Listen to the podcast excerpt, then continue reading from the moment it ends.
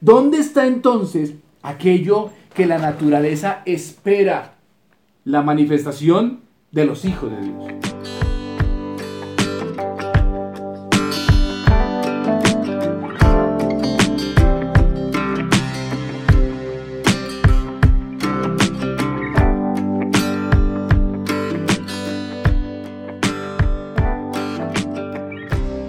Ayer vimos cómo el hombre tiene una responsabilidad ecológica, cómo ese hombre que fue hecho por Dios para vivir a imagen y semejanza de él, la caída hace perder esa imagen y semejanza, pero también eso se ve reflejado en la relación del hombre con la creación no humana, con las criaturas.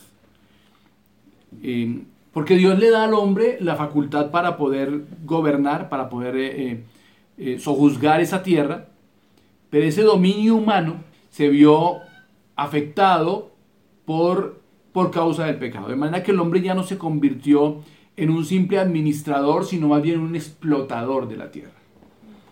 Y esa rapiña y ese espolio a través del cual el hombre ha tratado a la naturaleza, demuestra que, que perdió la imagen y semejanza de Dios.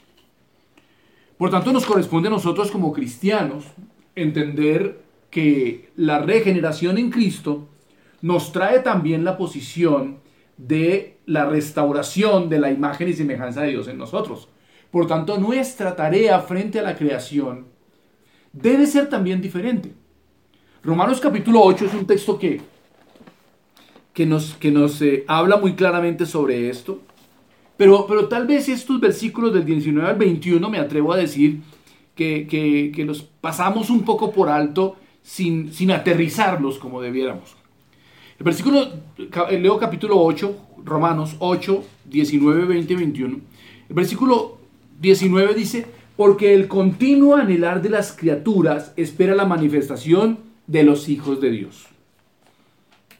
Es decir, aquí se nos está planteando que hay una clara responsabilidad del cristiano frente a todas las criaturas.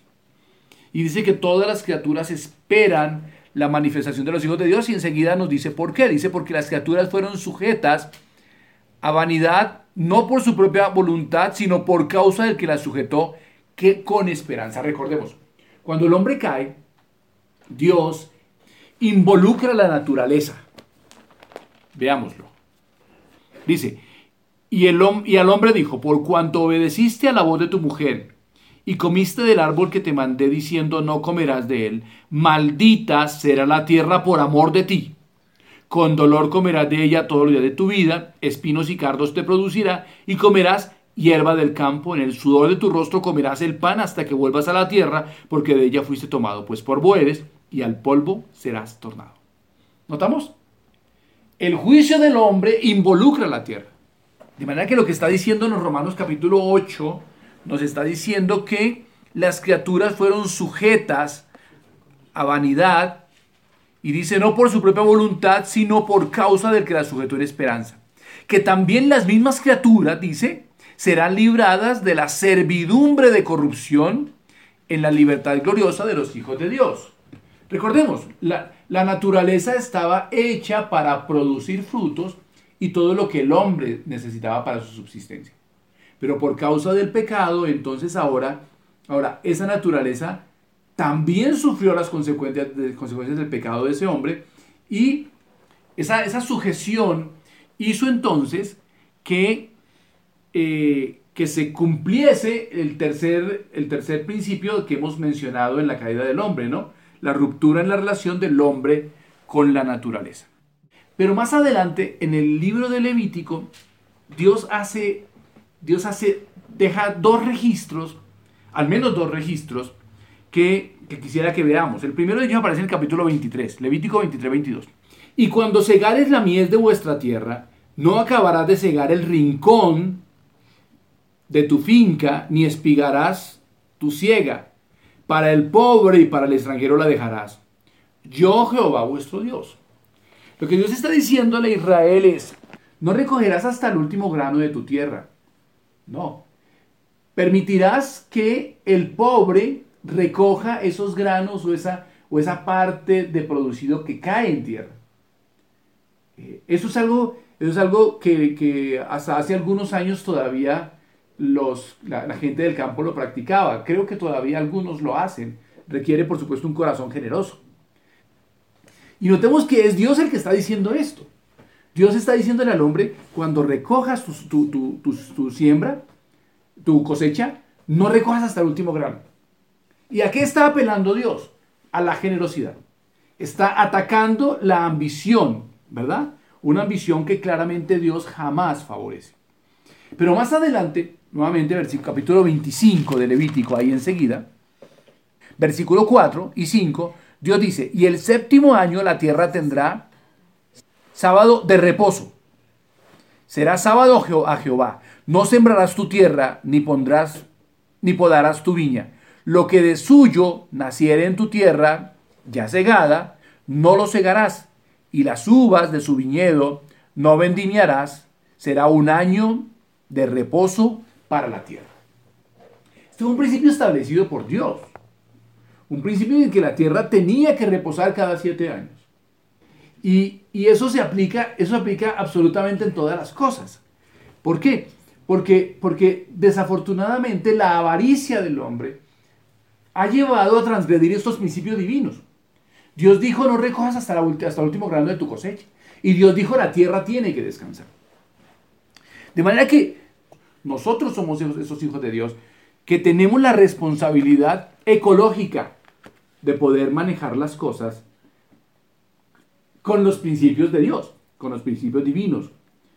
Ese, ese dar descanso a la tierra, esa responsabilidad de administrar generosamente los recursos que nos son dados. El cristiano, de manera, digamos que, que, en medio del mundo que nos rodea, hemos entrado en la misma, en la misma figura. ¿sí? Puede ser que no seamos los, las personas dueñas de la hacienda o de la finca y vamos y recojamos hasta, hasta el último grano. O puede ser que no seamos ese dueño de la finca que no deja jamás descansar su tierra, que de hecho así es que se aplica. Inclusive en muchos, por no decir que en la mayoría de los cristianos dueños de tierra, así aplica. Así funciona. Quiero decir, ni siquiera los cristianos permanecen o permanecemos con esto en la aplicación de estos principios. Pero hay cosas que tenemos que, que entender que más acá se dan igualmente. Notemos una cosa. Hoy día no se repara, hoy día se reemplaza. Las cosas se reemplazan, no se reparan. La prosperidad pareciera ser que, tenga, que haya el dinero para poder reemplazar los muebles cada tres o cinco años. ¿Cierto? Pero ¿qué pasa con esos muebles que reemplazamos? ¿A dónde fueron? ¿Fueron, fueron a la casa de algún pobre? Tal vez. Pero puede ser que esos muebles están, como se compraron de esa calidad que hoy es desechable, están en cualquier botadero de basura. Están engrosando las toneladas y toneladas de desechos que existen. Por eso tenemos que entender que hay una responsabilidad nuestra. Hoy no se repara, volvemos a decir. Hoy no se repara. En cosas tan simples. Tal vez algunos al escuchar esto, digo de mi generación, van a recordarse. Muchos nos criamos y nos, nos cobijaban con una colcha de retazos. Teníamos en casa cobija de retazos. Y la cobija de retazos era hecha precisamente de eso, de los retazos, de los sobrantes de la ropa. ¿Sí? De los vestidos viejos del papá, de la mamá. Eh, eh, donde quiera que había un cierto retazo que tuviese siquiera unos 20 o 30 centímetros de cuadro, él, él iba para la cobija. Hoy no. Hoy no es así. Hoy no es así. Y nos quedamos orgullosamente de esa manera. Hoy no. ¿Qué se hacen entonces todos esos retazos? Toda esa ropa, ¿dónde iba a parar? Sí, mucha de esa ropa ha quedado en personas que son indigentes y han tenido una postura más. Y la persona que vive en esa condición de indigencia se la puso y la botó a la basura. Y está lo mismo, engrosando cualquiera de, los, de, las, de, las, de las toneladas de desechos que hay en el mundo. ¿Por qué? Porque no se, no se, no se no se recupera nada, no se repara nada. Entonces entramos a la era, los cristianos también, a la era del desechable. Los platos desechables. Pero ¿qué tanto son 1.500 pesos o 2.000 pesos para traer los platos o los vasos desechables a fin de no lavar ese día la losa? Y se da, y se da entre nosotros los cristianos. Y lo permitimos y lo, y lo, y lo evaluamos de manera equivocada. Inclusive en las mismas iglesias lo vivimos. Entonces, tenemos una gran responsabilidad. ¿Dónde está entonces aquello que la naturaleza espera? La manifestación, la manifestación de los hijos de Dios. Si los hijos de Dios debiéramos actuar de forma diferente. Por eso es una responsabilidad nuestra como cristianos. Entender que más allá de entrar en el vertiginoso mundo del consumo, tenemos que aprender a ser generosos con la naturaleza que Dios nos dio. Tenemos que entender que tenemos una responsabilidad ecológica. Tenemos que tener la responsabilidad del comprador. Tal vez muchos de nosotros no somos productores, pero tenemos que entender igual, si un cristiano es un productor o si un cristiano es un comprador, de igual manera debemos actuar con, responsabilidad. Ayer mencionaba algo acerca de cómo las industrias malgastan o cómo las, las industrias eh, em, contaminan de tal manera que, que hay una cantidad de desechos casi que inmanejable. Pero también eso está en la responsabilidad del comprador. ¿Qué tal si nos preguntamos un poco cuántos celulares he tenido en mi vida? ¿Cuántos celulares? ¿Y a dónde están hoy? Por tanto, es importante que entendamos los cristianos que tenemos una responsabilidad. Y esa responsabilidad es la responsabilidad comenzando de la manera en la que hacemos la disposición de los desechos en casa. ¿Cómo disponemos los desechos en nuestra casa? ¿Realmente somos tan cuidadosos para eso? ¿O todo que vaya a la, misma bolsa?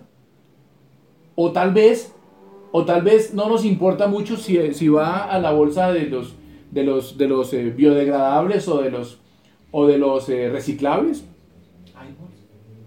Hoy día, hoy día eso es un tema que se está mencionando muchísimo, pero desafortunadamente los, las mismas familias cristianas muy, pocos, muy poco cuidadosos somos de esos. Por eso, cuando mencionaba de la responsabilidad del comprador, los cristianos debiéramos, debiéramos cuidadosamente mirar inclusive los materiales que compramos. Los materiales que compramos. No se compra, no se compra una blusa, un pantalón o unos zapatos pensando en, en, en cuál será el final de ese material se compra pensando en cuánto me luce. Eso es. Pero el cristiano debe tener otro tipo de responsabilidad. Una responsabilidad para entender cuál será la disposición de esto. A dónde lo debo llevar cuando ya no, cuando ya no sirva. Ropa, muebles, tecnología. Hoy día ya no hay los, los televisores que en toda casa había. Los televisores esos de Análogos, sí. Ya, ya la mayoría de casas no lo tienen. ¿Cierto? Es más, muchos podrían preguntarse casi que igual que con respecto a los teléfonos. ¿Cuántos televisores he tenido? ¿Cuántos televisores plasma he tenido? ¿O LCD he tenido? ¿Cuántos computadores he tenido? ¿Y cuánto de eso, siendo de un cristiano, está engrosando esas, esas, toneladas? La ambición por las ganancias o la ambición por el lujo o la ambición por los disfrutes no mide las consecuencias del impacto ecológico. Y los cristianos debemos incluir eso entre nuestras consideraciones a la hora de comprar. Porque aquí, sin duda alguna, también manifestamos si somos o no a imagen y semejanza de Dios.